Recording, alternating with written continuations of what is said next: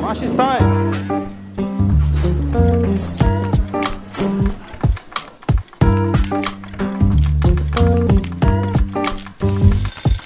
Olá, querido ouvinte! Começando mais um episódio do Marchai Podcast e essa semana eu conversei com o Thiago Ventura. Thiago Ventura que não é aquele que está pensando em fazer piadinha. Ah, Thiago Ventura. Não, não é. Não é aquele. É o Thiago Ventura. Ele não. Já perguntei para eles, já, já confundiram ele com esse nome? Já confundiram, mas não é esse, é outro Thiago Ventura. É o Thiago Ventura que eu conversei aqui hoje. É técnico em laticínios, médico veterinário com mais de 10 anos de experiência na área e hoje ele é gerente de produção da Fazenda Atalaia. Então a gente conversou um pouquinho sobre produção de queijo no Brasil, como é, o manejo das vacas, como a importância do, do profissional da gastronomia nessa cadeia de produção, né, de como ele influencia nas decisões do consumidor, como contar um pouquinho da história da fazenda no rótulo. Então a gente falou bastante sobre isso, falou um pouquinho sobre leite cru, leite pasteurizado, as diferenças da produção, terroir. Então, foi uma conversa bem legal que eu tive com ele. Mas antes da gente partir para o episódio.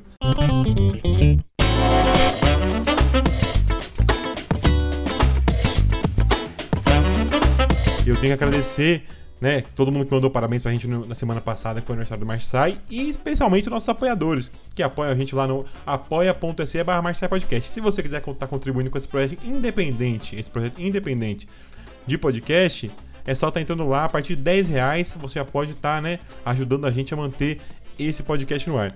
Então, começando como sempre, o André William, o Wagner Mendonça, a Letícia Mendes, a Elaine Leme, o Thalisson, o Taz, o Andrei, Rafael Galante, André Velan, a Paty, o Gabriel Arbex, o Lucas Borba, o Thiago Messiano, o Alex, o Matheus, o Fred e a Olivia, tá bom? Ó, Gostou de ouvir o seu nome aqui? Quer, quer ouvir o seu nome aqui? Apoia a gente lá, beleza? Você também vai receber o adesivo exclusivo do Marçai na sua casa. Um abração e vamos agora pro episódio.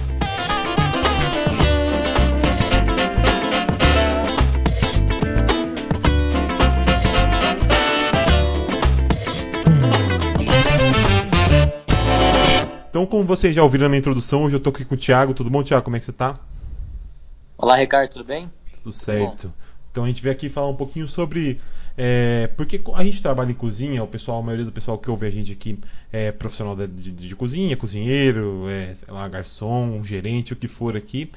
E a gente sempre fica muito distante. Eu acho que muitas cozinhas, a maioria que a gente trabalha, se sequer conhece a pessoa que, que, que produz o que a gente, é, o alimento que a gente processa, com que a gente trabalha diariamente. E eu acho que isso também é uma coisa, sei lá, que, que, que é muito deficitária. Acho que a gente, esse, essa aproximação maior é, é, muito benéfica para o trabalho que você desenvolve no dia a dia. As pessoas que estão ali nessa cadeia de produção, elas interferem no nosso dia a dia. Então, eu acho que essa aproximação é sempre, sempre interessante. Por isso que a gente está tendo essa conversa aqui hoje. Como a gente já teve com outras pessoas, com os produtores aqui, foi bem legal. Então, Thiago, eu queria que você começasse para a gente aqui contando um pouquinho do trabalho do dia a dia na fazenda. Um pouquinho da história, obviamente, mas o dia a dia, como é que é o trabalho de vocês aí? Bacana. Uh, bom, nós estamos aqui no.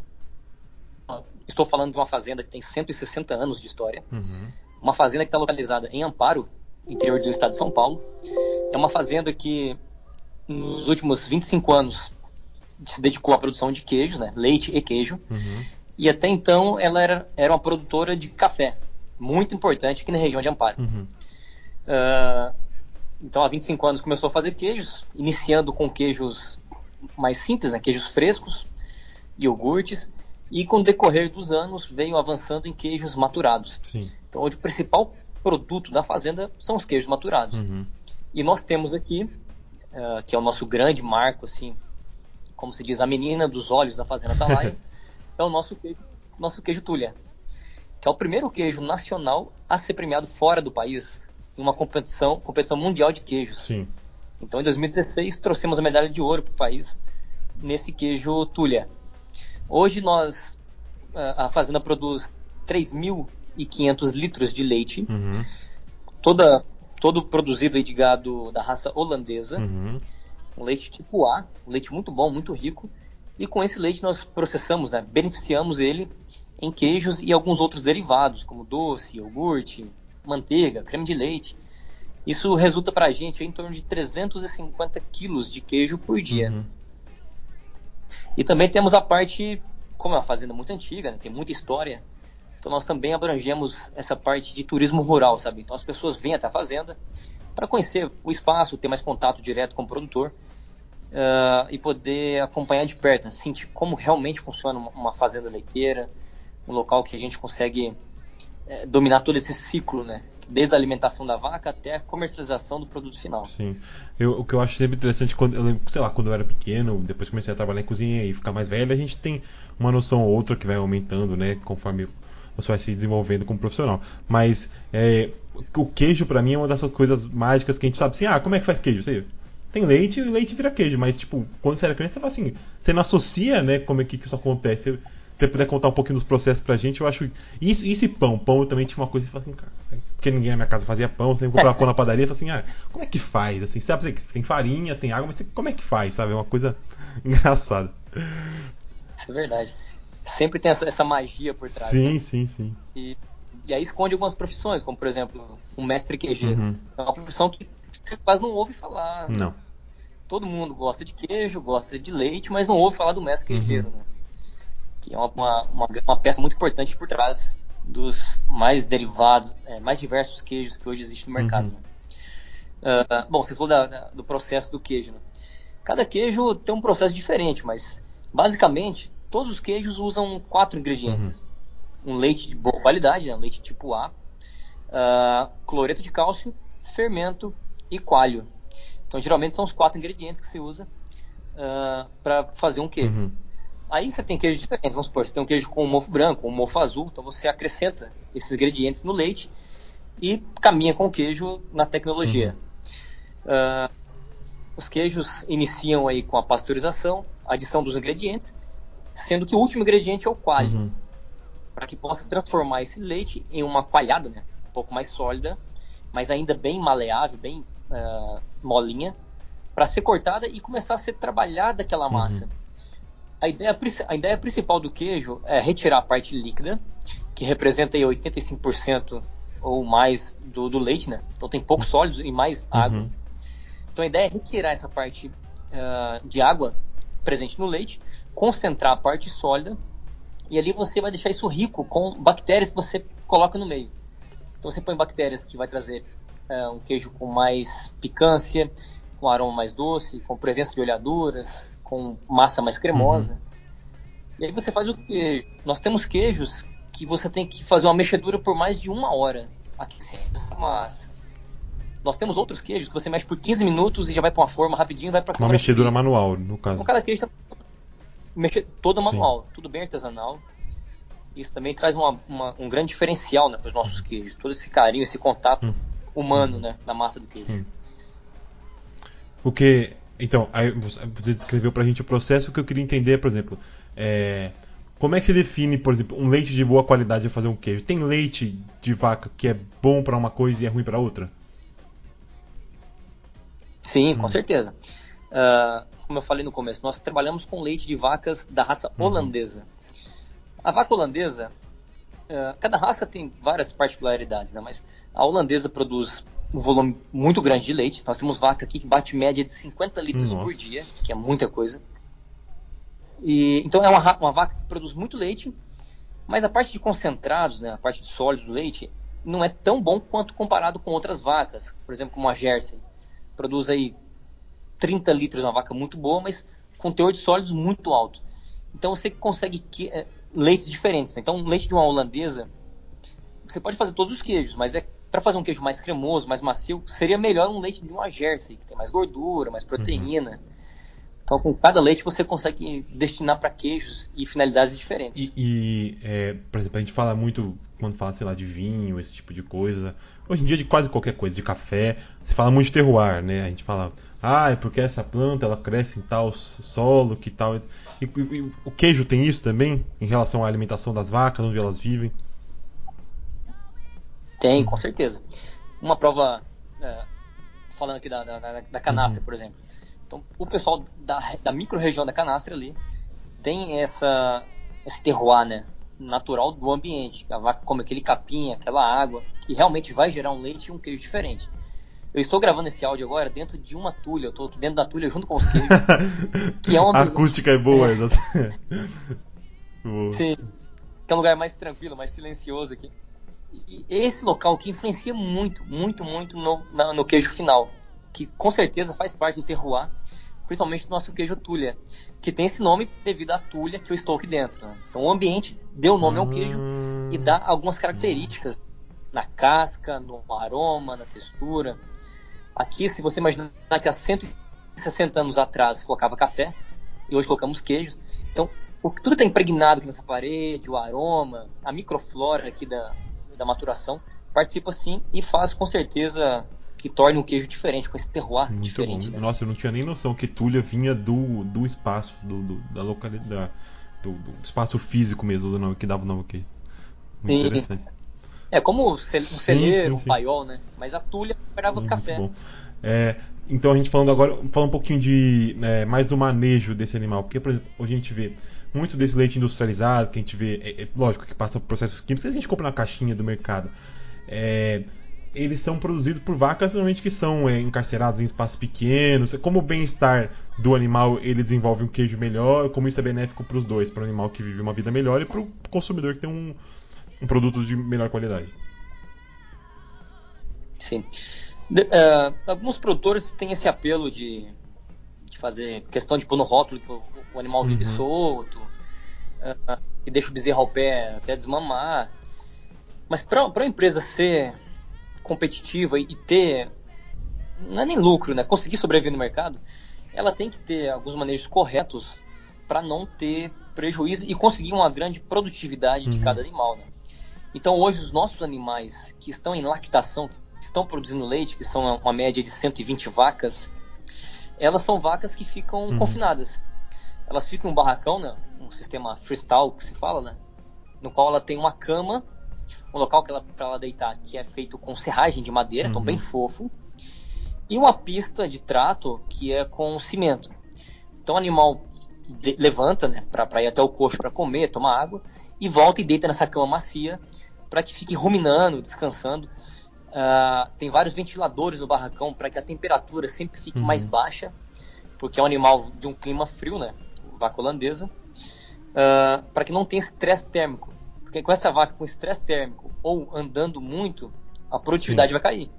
O animal pega, pega a energia que ela está consumindo, que ela está ingerindo, aliás, e acaba distribuindo em outras funções para sobreviver que não é a função de produção. Então a, a, a, produção do leite cai. Por isso que nós não deixamos vacas em, que estão em produção soltas no pasto. As que ficam soltas são vacas é, novilhas, vacas que estão gestantes. Então a gente tem um, um, um piquete aqui de, uhum. de pré-parto, que todas as vacas que estão próximas a 30 dias de parir ficam nesse piquete, com coxo, água e sombra diferenciados. E as novilhas, as vacas secas, os animais que estão no fim de produção, ficam soltos a pasto.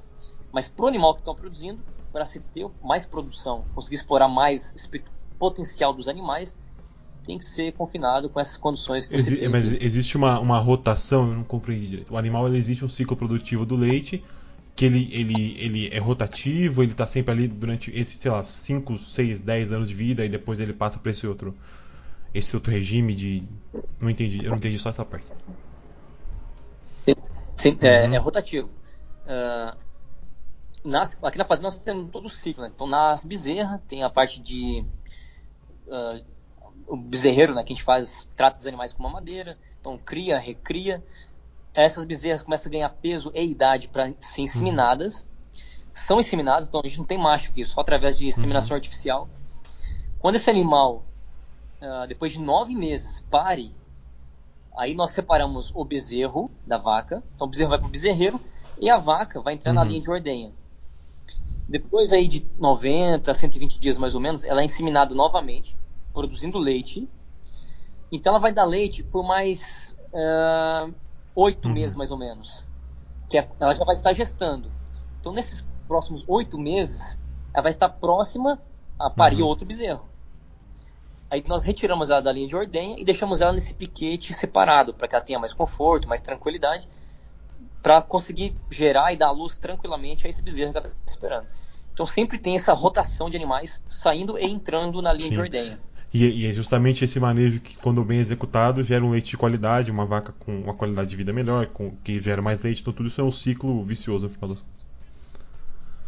Beleza. Isso. Além disso, nós temos é, toda a parte de manejo sanitário, a parte de análise do leite, sempre a gente faz uhum. semanalmente a contagem bacteriana total, células somáticas presentes no leite, para saber como está a qualidade desse leite. Nós temos um zootecnista, temos um agrônomo que cuida diretamente da parte de qualidade do leite Uma pergunta interessante que eu também pensei aqui na minha cabeça, que eu vi em um documentário há muito tempo atrás, que existe, por exemplo, a vaca que ela, ela acabou o seu ciclo de leite, a vaca com sede seca, no final ali eu lembro de ter ouvido, ela é, existe um processo de, de ela vai para um abate no final, ela existe um processo final de como é que é esse esse, a, a, carne dessa vaca é consumível?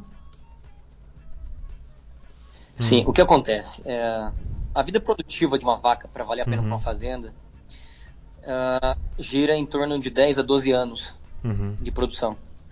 E, infelizmente, no final desse ciclo, uh, esse animal, se ficar na, na, propriedade, acaba só trazendo custo, uhum. né, gasto. Né? Você imagina uma fazenda como a nossa aqui, que tem 450 Sim. cabeças de animais. Todo ano tem vacas chegando nessa idade. Então não tem o que fazer. Esses animais realmente são uh, conduzidos para um, um descarte que a gente fala, né? Aqui na fazenda, que é o abate. Então tem pessoas que trabalham com carne, que compram os animais e vai para um abate. Mas a carne é sim. consumida assim. porque eu acho interessante porque não tinha vaca, que é esse gado mais comum, esse que a gente conhece de, de, mercado tradicional, ele não é essa vaca, né? Essa vaca ela é um, um outro tipo de. de, de, de... Uhum. Sim, sim. Sim. É, são, são gados. É, é, são uma raça específica uhum. para carne, sim, né? Que é o gado Nelore, né? esse é o animal que tem as reis, né, que se fala que são as vacas que é, produzem, né, dão à luz a bezerras todo ano. Então são as reis, né, que são as, as vacas mais velhas, mas os, as novilhas e os bezerros são só criados diretamente para carne. Então os animais não, não entram em linha de produção de leite, não entram uh, em inseminação para produzir bezerros por ano, Sim. Mas são, são animais destinados exclusivamente para carne.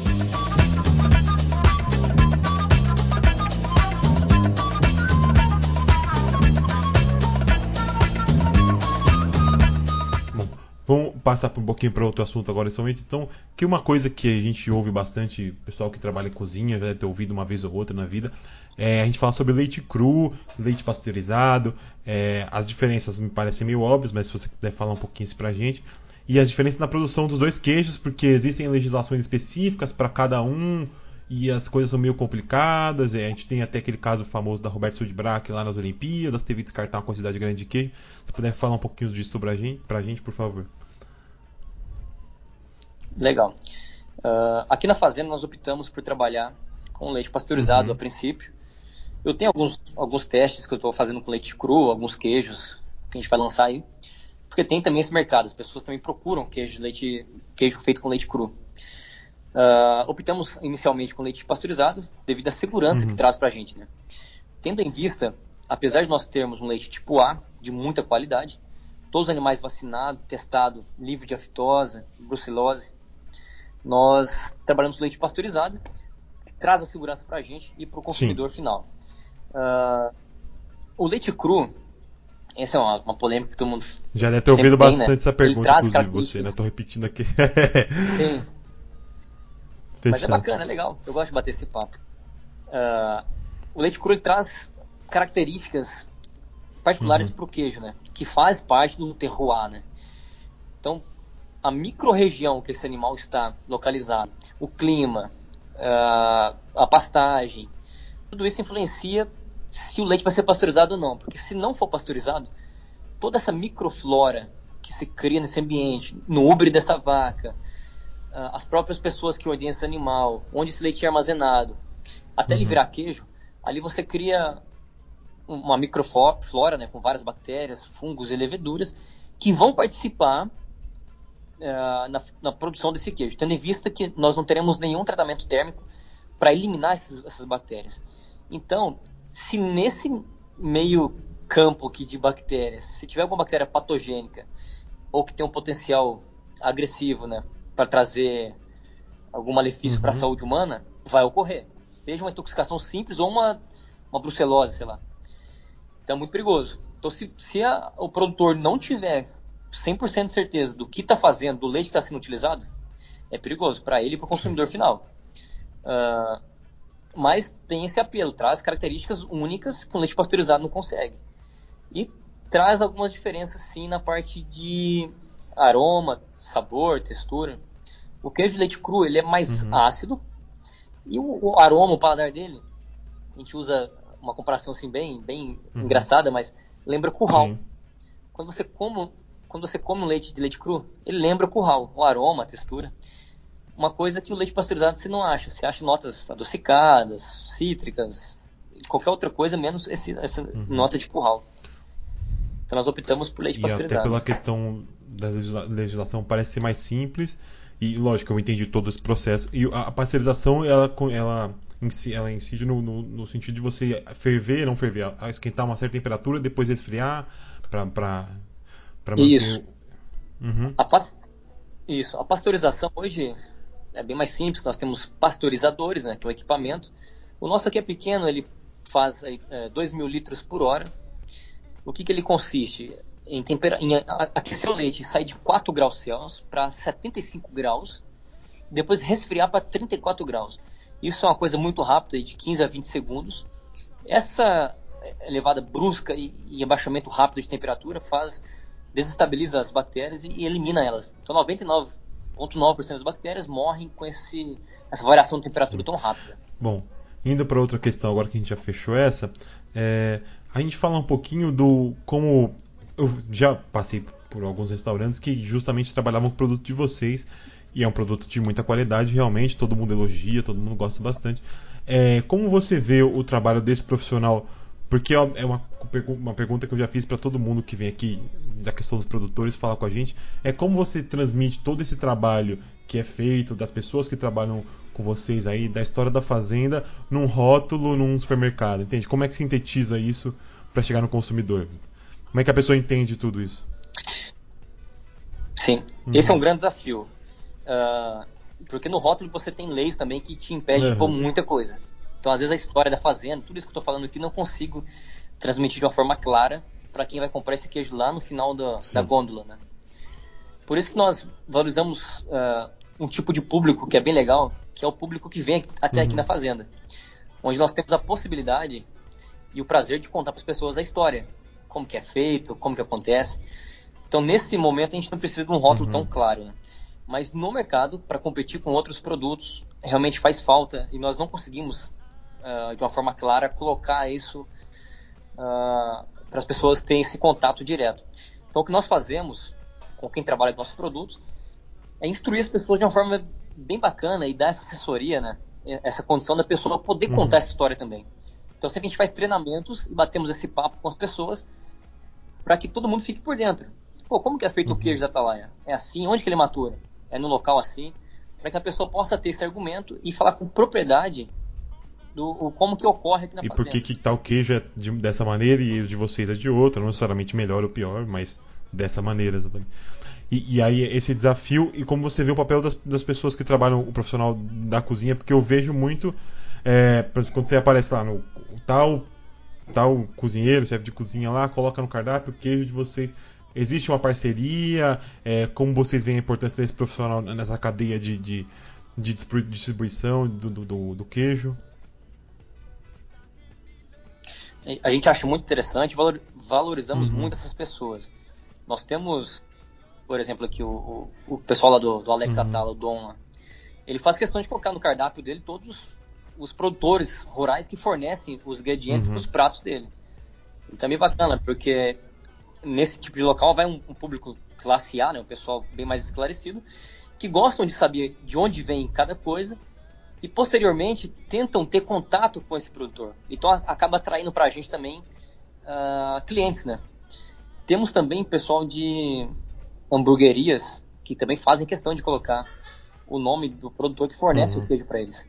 Então a gente valoriza muito esse tipo de parceiro e sempre gostamos de fortalecer e, e deixar a pessoa mais rica uh, falando em, em conteúdo, em conhecimento. Então sempre a gente conversa, trocamos essa ideia, batemos um papo para que a pessoa possa ter essa propriedade e falar uh, de onde vem o produto, ou como é feito esse queijo, que Sim, é bem interessante. Bom. bom, a gente falando um pouquinho mais agora dos processos na fazenda, é, a gente está falando aqui justamente de valorizar o produtor, e esse produtor ele é, consiste numa cadeia de pessoas que trabalham aí diariamente ordenando as vacas, cuidando do pasto, são várias funções que são destinadas. Como valorizar é, é, essa pessoa também? Porque muitas vezes é, vem um cara, a gente estava falando com falando, bem no, começo dos episódios a gente falou com o pessoal da MB que faz trabalha com, com meles nativos e eles falam, contaram muita história de eles conhecerem pessoas que tinham uma, é, uma, uma variedade específica da abelha e chegar no cara e falar assim, oh, puta, seu mel vale é, tanto e você está vendendo a, sei lá, 5 valia 10.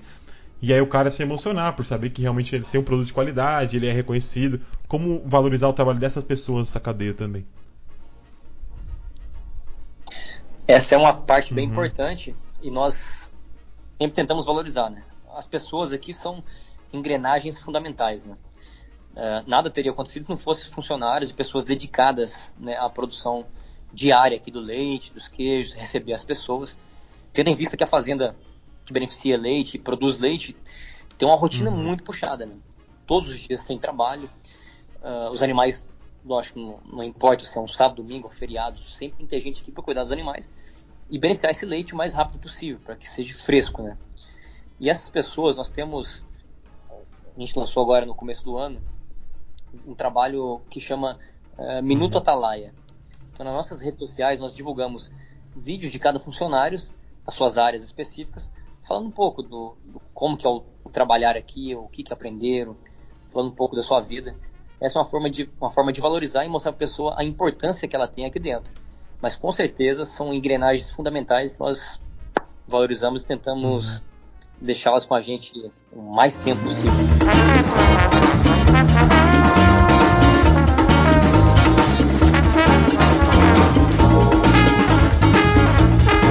Bom, aí tem. A gente falando é, com vocês como produtores, não, não, necessariamente tão grandes, mas não tão pequenos também, se encaixa nessa meia escala. Como você vê esse mercado né, tão abrangente de leites? Tem, leites, tem queijos mais comerciais, queijos de um valor um pouquinho mais alto. Como você vê ele também é, em outros países, vocês se inspiraram em alguma coisa de fora, na legislação como é tratada lá, porque essa valorização do produto em muitos países da Europa assim já está muito mais avançada, justamente por uma legislação favorecer as pessoas que estão ali. Aqui a gente tem esse é, às vezes muito essa questão do trabalho da mão de obra barata, tal, das empresas que chegam aí. Como você vê essa situação aí? É, isso é verdade. Nós, hoje o laticínio nosso, eu acho que ele é intermediário, vamos, vamos dizer assim. O laticínio que não é pequeno também não é uhum. grande. Né? Uh, essa valorização do produto final, né? Nós temos um preço diferenciado e nós meio que abrimos esse, essa porta, esse mercado, uh, uhum. através de produtos diferenciados. Né? Então a gente faz esse trabalho bem diferente. Eu estou aqui dentro de uma tulha que não é climatizado, por exemplo, que é um, do, uhum. um dos grandes diferenciais nossos perante outros, outros laticínios. Então hoje nós temos mais de 5 mil peças de queijos que elas maturam, elas envelhecem em um local natural, totalmente natural. Uhum. São paredes de barro, paredes de taipa feitas à mão, uh, em prateleiras de madeira.